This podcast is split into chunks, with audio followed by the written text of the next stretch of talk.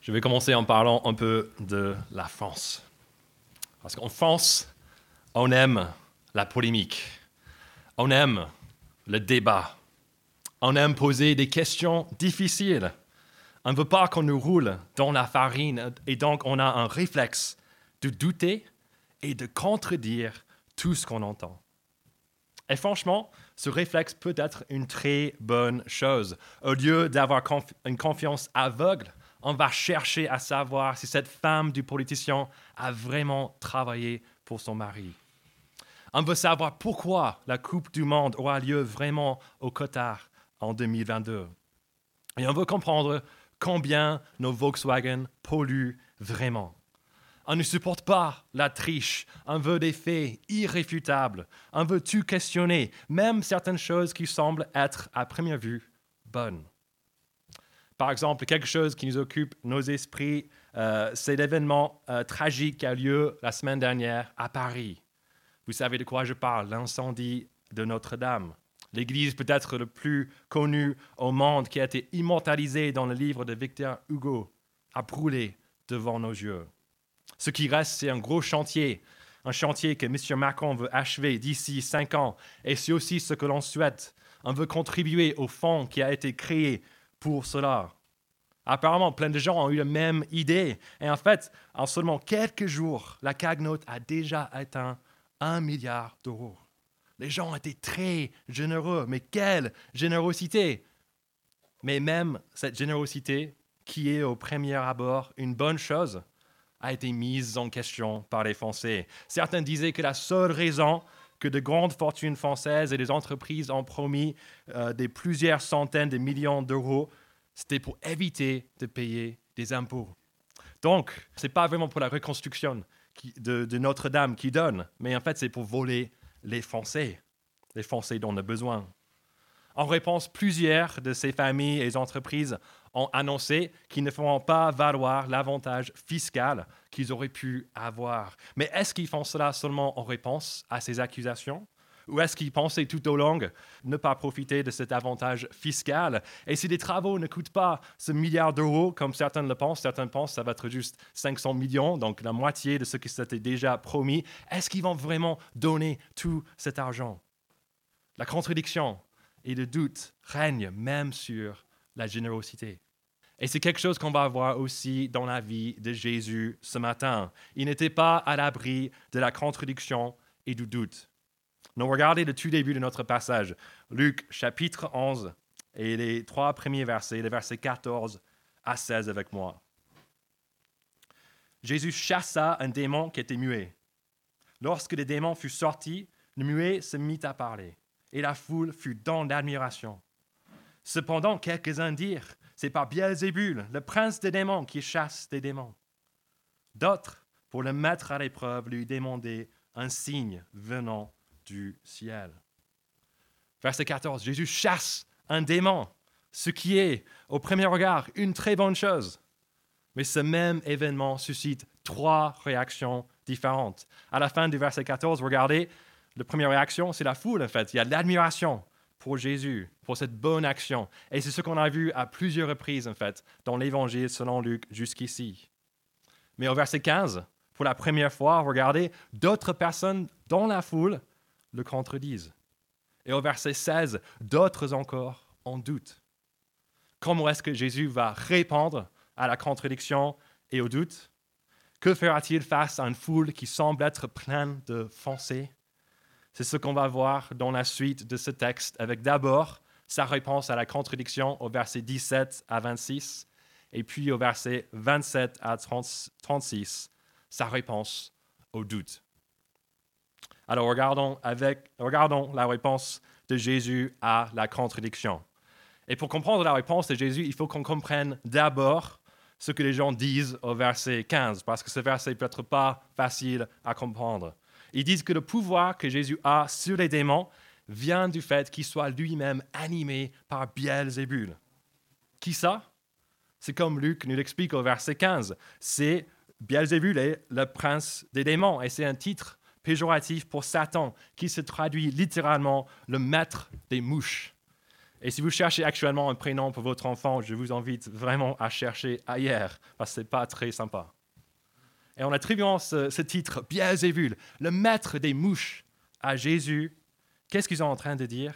Ils ne sont pas juste en train de contredire ce que Jésus fait, ils sont en train de regarder qu'il est motivé par un esprit, une puissance mauvaise. Ce qui motive Jésus, en fait, c'est satanique, ou peut-être un mot qu'on utiliserait aujourd'hui. Ce que Jésus fait est néfaste.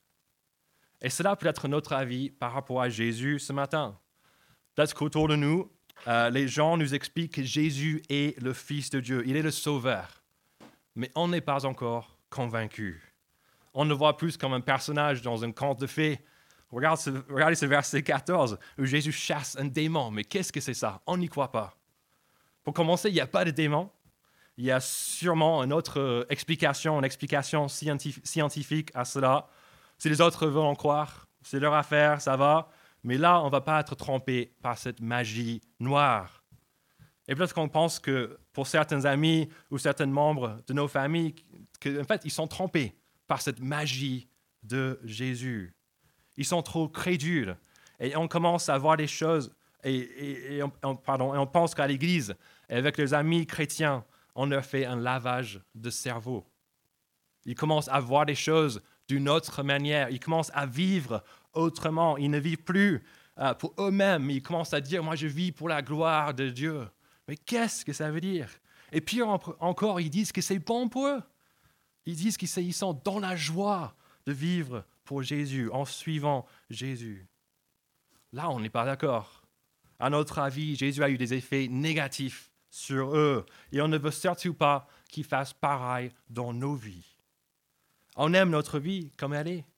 On reste donc résistant à lui. On contredit tout ce que les autres disent de lui. On dément son évangile, cette soi-disant bonne nouvelle. On sait ce qui est la réalité. Jésus est nuisible et même dangereux. Si c'est notre cas, Regardons ce que Jésus veut nous dire quand il répond à ses contradicteurs à partir de verset 17. Le verset 17 et 18, regardez avec moi. Comme Jésus connaissait leurs pensées, il leur dit, Tout royaume confronté à des luttes internes est dévasté, et des maisons s'écroulent l'une sur l'autre.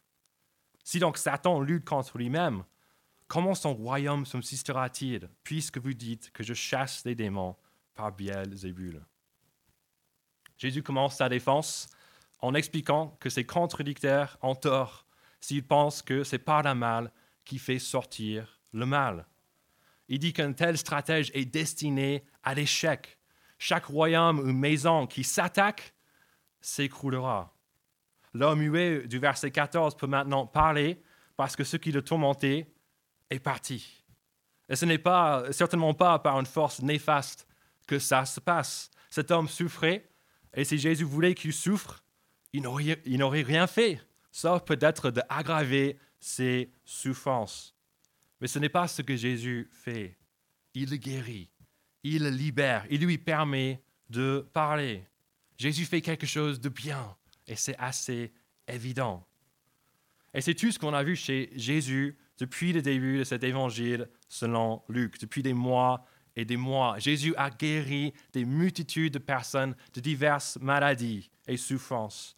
Jésus a pourvu pour le besoin de, son peuple en leur donnant une pêche miraculeuse, une multiplication de pain pour 5000 hommes et tout ce qu'il fallait pour les, voyages, pour les voyages itinérants. Jésus a aussi calmé un tourbillon, aidé un fou furieux à retrouver la raison et même ressuscité deux personnes de la mort. Il a prêché la bonne nouvelle de son royaume. Il a montré que ce n'était pas du pipeau quand il a été transfiguré par la gloire de Dieu sur la montagne. Il a ensuite enseigné les autres par rapport à comment vivre dans son royaume, un endroit où l'amour fraternel règne et où le pardon de péché est offert.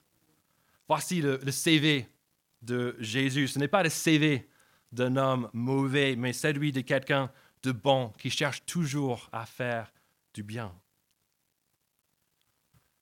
Après avoir donné sa propre défense, Jésus appelle ensuite des témoins à le soutenir au verset 19. Regardez. Et si moi, je cherche des démons par Béelzébul, vos disciples Par qui les chasse-t-il C'est pourquoi ils seront eux-mêmes vos juges. Dans ce verset, Jésus essaie de montrer combien c'est illogique de le voir comme quelqu'un de dangereux parce qu'il n'était pas le seul à chasser des démons. D'autres personnes faisaient des exorcismes à l'époque et tout le monde pensait que c'était grâce à Dieu. Jésus appelle du coup d'une façon, euh, de, façon rhétorique ces autres exorcistes à venir expliquer d'où vient leur autorité. Si c'est de Dieu, ça doit être pareil pour Jésus. En d'autres termes, si on pense que Jésus est dangereux quand il fait quelque chose de bien, on est un peu obligé de dire que les autres qui font de bien sont dangereux aussi. Mais pense-t-on vraiment comme cela Peut-être qu'on est assez content de voir les gens qui apprennent à se connaître eux-mêmes grâce à la méditation. On soutient nos amis qui s'en sortent avec un coach de développement personnel. On est ravi quand quelqu'un trouve l'épanouissement personnel dans sa famille, ou dans son travail, ou dans un loisir, ou dans la nature. Ça leur fait du bien, donc c'est bien. Mais pourquoi est-ce c'est différent avec Jésus? Si nos amis disent qu'ils sont joyeux et comblés avec Jésus, qui sommes-nous pour les contredire? Si on le fait, on est incohérent.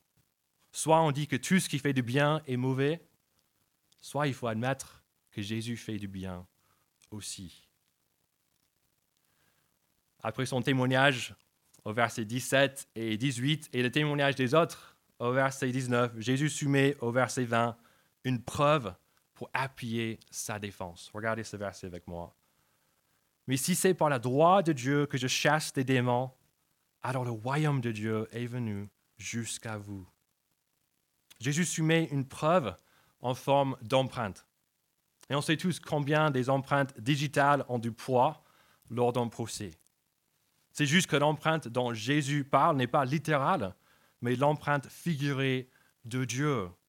Seul Dieu est puissant pour chasser les démons et pour permettre à un muet de parler. Si donc Jésus est puissant pour l'aider, pour aider cet homme, on sait que sa puissance vient de qui? On sait que ça vient de Dieu l'empreinte est là. Jésus a cette puissance qui vient de Dieu. Et quelle puissance? Regardez la description de cette puissance au verset 21 et 22. Lorsqu'un homme fort et bien, et bien armé garde sa maison, ce qu'il possède est en sécurité.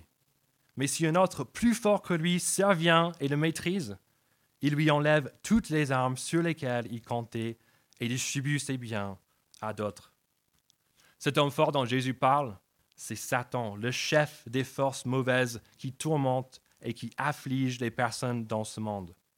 Jésus veut dire que la raison pour laquelle il peut chasser le malheur semé par cet homme fort, c'est parce qu'il est encore plus fort que lui. Jésus, animé par la puissance de Dieu, est plus grand que le mal, et donc il peut libérer les gens du mal dans toutes ses formes. Jésus est toujours vainqueur contre le mal, comme on a vu quand on a parlé aussi de son CV, pas même exhaustif, de ses miracles bienfaisants. Mes amis, Jésus veut détruire nos contradictions ce matin. Mais le moyen qu'il veut utiliser pour les détruire n'est pas par contrainte, mais par sa puissance. Même par sa puissance, pardon, il est capable d'agir ainsi, de détruire par contrainte nos contradictions. Mais Jésus ne veut pas dire ça ce matin, il veut les détruire par sa bonté. Jésus est bon et son royaume l'est aussi. C'est là où le mal et la souffrance n'existent plus. C'est là où la vie éternelle et joyeuse avec Dieu est possible. Ce matin, Jésus nous invite à venir en profiter. Le verset 20 nous le dit que le royaume est venu jusqu'à nous. Et Jésus ne fait pas une sorte d'évasion fiscale en cherchant notre présence dans son royaume comme si c'était pour son bien personnel. N'oublions pas de Luc chapitre 9. C'est là à plusieurs reprises que Jésus a expliqué que l'accès au royaume de Dieu est possible pour nous, les hommes imparfaits, seulement parce que lui, l'homme parfait, va souffrir et mourir et ressusciter pour nous. Dans sa bonté, il s'est donné pour nous. Il n'a pas cherché son propre bien, mais le nôtre. Il offre accès à son royaume à chacun qui est prêt à changer d'attitude et à le voir comme le bon sauveur qu'il est. Mais peut-être qu'on ne se sent pas prêt à entrer dans son royaume. On n'est peut-être pas totalement contre Jésus. On peut admettre, après ce qu'on a vu ce matin, que Jésus il fait du bien pour certaines personnes, peut-être pour nos amis, pour nos familles. Il peut être une source de joie pour ces personnes, peut-être. Peut-être qu'on aime bien même être avec des chrétiens. On trouve que l'ambiance est, est géniale et ça fait du bien de venir ici le dimanche matin. Mais est-ce qu'il faut vraiment prendre une décision? Ne pas-t-on penser que Jésus est juste un choix parmi tous les autres, parmi un grand nombre de sources qui font du bien aux gens Faut-il vraiment se positionner? Regardez ce que Jésus dit au verset 23. Celui qui n'est pas avec moi est contre moi, et celui qui ne ressemble pas avec moi disperse. Il n'y a pas de terrain d'entente en ce qui concerne Jésus. Soit on rassemble avec lui, soit on est contre lui en train de disperser. Il faut prendre une décision. Et si on essaie d'échapper, de, s'échapper à cette prise de décision, cela veut dire qu'en fait on a décidé de rester contre Jésus et les conséquences pour cela sont graves. Les versets 24 à 26 parlent d'un homme duquel un démon est sorti. Cet homme est le symbole de quelqu'un euh, qui commence à profiter un peu de Jésus tout en restant sur la touche. Sa vie commence à s'améliorer, comme on le voit au verset 25. Mais si cet homme ne s'avance pas, s'il ne place pas totalement sa confiance en Christ, tout le bien qu'il vit n'est que temporaire. Le verset 26 dit que si la puissance bienveillante et bienfaisante de Jésus n'est pas pleinement à l'œuvre, l'état final de cet homme sera bien pire qu'avant. C'est le destin de tous ceux qui meurent sans Christ. Ils n'ont pas un bon et puissant sauveur pour les garder, pour les protéger du mal, et donc le mal vient sans empêchement. Ce n'est donc pas Jésus qui est en fin de compte dangereux. Ce qui est dangereux, c'est de vivre et de mourir sans lui. Mais ce n'est pas trop tard. Dans sa bonté, Jésus nous attend. Allons-nous le contredire ou l'admirer? La réponse naturelle à cette bonté de Jésus est de l'admirer. Et c'est ce qu'on voit directement au verset 27. Regardez ce verset avec moi. Jésus parlait encore quand une femme se mit à lui dire du milieu de la foule, Heureux le ventre qui t'a porté, heureux les seins qui t'ont allaité. Jésus est interrompu par une femme qui dit une phrase très bizarre. Normalement, après avoir réfléchi, après avoir réfléchi pardon, plusieurs semaines pour préparer ces, ces enseignements, j'arrive à bien comprendre ce qui se passe dans ce texte. Normalement, avec l'aide, avec certains outils, des commentaires, etc. Mais avec cette femme, j'arrive pas à comprendre vraiment ses propos. Après avoir réfléchi beaucoup, je me suis dit, en fait, elle aurait pu juste dire quelque chose d'autre. Elle aurait pu dire, Jésus, les hommes qui te côtoient sont heureux. Elle aurait pu dire que, en fait, tes parents sont particulièrement heureux parce qu'ils ont pu passer ton enfance avec toi. Euh, ils ont, euh, maintenant, ils peuvent te voir comme l'homme bon et sage que tu es. Si seulement je, je pouvais être plus près de toi, même ta mère, je serais heureuse aussi. Mais elle ne dit pas ça. Elle parle du ventre, des seins et de l'allaitement. Et je ne comprends pas pourquoi elle parle de cela. Bref, même si je ne vais jamais comprendre exactement ses propos, je pense qu'on peut tous comprendre maintenant et ce matin ce qui est la motivation derrière ses propos. Elle dit ce qu'elle dit parce qu'elle admire Jésus. Elle est comme une partie de la foule au verset 14 qu'ils ont bien répondu. Ils ont dit, ouais, ils étaient dans l'admiration. Mais Jésus veut nous dire que ce n'est pas assez. Regardez sa réponse à cette femme au verset 28. Il répondit, Heureux plutôt ceux qui écoutent la parole de Dieu et qui la gardent. Il ne suffit pas d'admirer Jésus, ni même d'être près de lui ou dans sa famille biologique. Si on ne fait que cela, on peut être comme cet homme du verset, des versets 24 à 26, qui vit seulement des bénéfices temporaires. Si on veut être réellement heureux dans la durée, il n'y a qu'une solution, écouter et garder la parole de Dieu.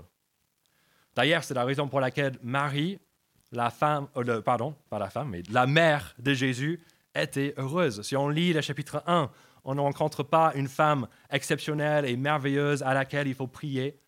On rencontre tout simplement une jeune femme qui écoute la parole de Dieu, qui la garde, et c'est pour cette raison-là qu'elle est heureuse. Et si on fait comme elle, on peut être heureux aussi. Mais c'est quelque chose qui est totalement impossible si on doute. On va maintenant regarder le reste de ce passage où Jésus va répondre aux gens du verset 16 qui doutaient de lui et voulaient un signe pour le mettre à l'épreuve. Et c'est peut-être ça exactement ce qu'on veut faire aujourd'hui. On est sceptique. On est des bons cartésiens qui doutent de tout. On ne veut pas juste croire en Jésus comme cela. On veut lui dire, Jésus, tu es vraiment le Fils de Dieu? Montre-le moi. Fais quelque chose de merveilleux dans ma vie. Guéris le cancer de ma mère. Enlève cette souffrance de mon enfant. Montre-moi un buisson qui brûle, mais qui se ne détruit pas. Lance un éclair juste devant moi. Petite anecdote, c'était jeudi, jeudi quand j'ai rédigé ces lignes, et on avait juste après un gros orage avec plein d'éclairs et de la grêle. Et du coup, euh, faites gaffe par rapport à ce qu'on demande, et même je vais faire gaffe par rapport à ce que je mets euh, dans mes prédications par la suite. Si, j'aurais dit tremblement de terre, on ne sait pas trop. Mais plus sérieusement, ça reste notre sentiment. On veut que Dieu nous montre quelque chose d'inexplicable, de miraculeux. Jésus, si tu fais cela, je croirai en toi, je reconnaîtrai que tu es le seul Dieu. Et même si on a déjà placé notre confiance en Jésus, on peut aussi avoir des doutes par rapport à si Dieu est réellement présent, si Dieu est réellement bon. Seigneur, pourquoi est-ce que je n'arrive, pas à trouver un boulot ou des études à Toulouse? Je voulais rester dans cette église et quand même, je ne trouve rien.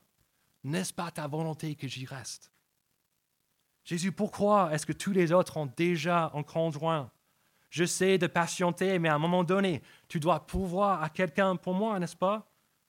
Ou est-ce que tu veux que je souffre sans fin? Seigneur, depuis le week-end d'église, je sais de bien éduquer mes enfants, mais c'est dur. J'ai l'impression que c'est encore pire qu'avant. Ou encore, quand est-ce que je vais être libéré de cette addiction? Je prie, j'attends, mais allez Seigneur, agis maintenant. Et si Dieu n'agit pas conformément à nos désirs, allons-nous douter? Jésus répond à nos doutes dans les versets 29 à 32. Comme la foule s'amassait, il se mit à dire, Cette génération est une génération mauvaise. Elle réclame un signe miraculeux il ne lui sera pas donné d'autre signe que celui de Jonas. En effet, de même que Jonas a été un signe pour les Ninivites, de même le Fils de l'homme en sera un pour cette génération.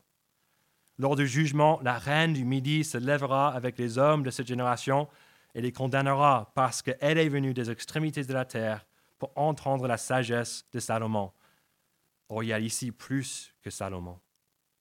Lors du jugement, les habitants de Ninive se lèveront avec cette génération et la, condamneront parce qu'ils ont changé d'attitude à la prédication de Jonas. Or, il y a ici plus que Jonas. Jésus répond d'abord aux sceptiques en leur disant qu'ils sont une génération mauvaise parce qu'ils réclament un signe miraculeux. Jésus dit ensuite, dit ensuite pardon, qu'à cette génération ne sera pas donné de signe autre que celui de Jonas. On peut lire l'histoire de Jonas dans nos Bibles à la page 594 et je, vous invite cet après-midi à le lire si vous n'avez jamais fait. Le livre ne fait que quatre chapitres et c'est une histoire très intéressante par rapport au prophète Jonas qui voulait tout faire sauf obéir à Dieu. C'est vraiment euh, à l'encontre de ce qu'on comprend des prophètes de Dieu. Normalement, on pense au prophète, c'est quelqu'un qui prie, qui est bien. Et Jonas, c'est juste, je ne veux pas obéir, je ne veux pas à cause de sa haine pour le peuple de Nénive, il s'est enfui après avoir reçu un appel de Dieu pour aller y prêcher. Mais d'une manière spectaculaire, pas de spoiler, Dieu le fait venir à Ninive. Et quand il arrive, Jonas prêche ce message. Et je cite sa prédication, la prédication de Jonas, six mots. Dans 40 jours, Ninive sera détruite. C'est très sympa comme prédication, mais c'était très efficace. Qu'est-ce qui s'est passé? Jésus en fait allusion au verset 32. Même avec ce message simple, les Ninivites ont changé d'attitude. Ils ont écouté la parole de Dieu. Ils ont gardé la parole de Dieu. Jésus sera pour cette génération un signe comme Jonas l'a été. Lui aussi proclame la parole de Dieu comme Jonas l'a fait. C'est ce qu'on a vu tout au long de, notre, de, son ministère, en fait, et tout au long de notre série dans l'Évangile selon Luc. Jésus enseigne la parole de Dieu partout. Mais est-ce que la génération de Jésus va bien répondre? On connaît déjà la réponse avec son envie de voir un signe de plus. Cette génération révèle qu'elle n'est pas prête à écouter la parole. Et c'est le cas malgré le fait qu'elle a vu et entendu beaucoup plus que les gens de Ninive. Jonas a juste presque prêché six mots concernant comment tout sera détruit. Jésus, Jésus pardon, a prêché une bonne nouvelle de délivrance, de guérison, de libération et de grâce. Il a accompagné tout cela avec des signes miraculeux et bienfaisants, dont la guérison de cet homme muet au verset 14 qui venait d'avoir lieu devant leurs yeux. C'est pour cette raison que, verset 32, les gens de Ninive condamneront cette génération parce qu'elle n'a pas écouté Jésus quelqu'un de bien plus grand de Jonas. Et c'est la même histoire avec la reine du Midi, dont le verset 31 parle. On peut lire cette histoire aussi dans nos Bibles à la page 244, en roi chapitre 10. La reine du Midi était une reine très riche et puissante qui a entendu parler de quelqu'un de encore plus riche, plus puissante et plus sage qu'elle. Elle s'est dit, mais c'est vrai. Donc elle est allée euh, rendre visite à Salomon, le roi d'Israël, le fils du roi David. Et en partant, elle a dit que tout ce qu'elle a entendu était vrai et qu'on ne lui en avait pas même raconté la moitié. Elle dit aussi au verset 8 de 1 roi chapitre 10 que Heureux tes hommes, Salomon, heureux tes serviteurs, puisqu'ils sont constamment devant toi et peuvent bénéficier, bénéficier pardon, de ta sagesse. Cela nous fait penser à quelqu'un? Heureux, heureux. C'est comme la femme a dit au verset 27 à propos de Jésus. La reine a bien répondu à Salomon, cet homme qui avait de la sagesse pour bien vivre sur la terre. Mais ce n'est pas le cas pour la génération de Jésus. Ils en doutent malgré le fait que Jésus a de la sagesse pour vivre éternellement. Au verset 31, ils en doutent malgré le fait que quelqu'un de plus grand que Salomon est là. Et peut-être qu'on est tenté aussi aujourd'hui de condamner la génération de Jésus. On s'est dit, si on était là, on aurait cru. On veut voir un signe, et si on avait l'occasion de voir ce qui se passait au verset 14, on aurait admiré Jésus sans problème. Mais pas si vite. Si on doute de Jésus aujourd'hui, on est dans un cas encore pire que les gens de son époque. Comment ça? Parce qu'on a eu accès à beaucoup plus de Jésus que. Grâce à notre étude de cet évangile, on a vu les promesses et les prophéties par rapport à Jésus qui dataient des centaines et des centaines d'années s'accomplissent au chapitre 1. On a vu les miracles d'un enfant né d'une vierge et chanté par les anges du ciel au chapitre 2. On a vu cet enfant grandir dans la perfection et lors de son baptême, on a vu le ciel qui s'ouvre et Dieu qui dit que, Jésus est son fils au chapitre 3. Et depuis, on a vu miracle après miracle, prédication après prédication, des choses jamais vues ni entendues avant.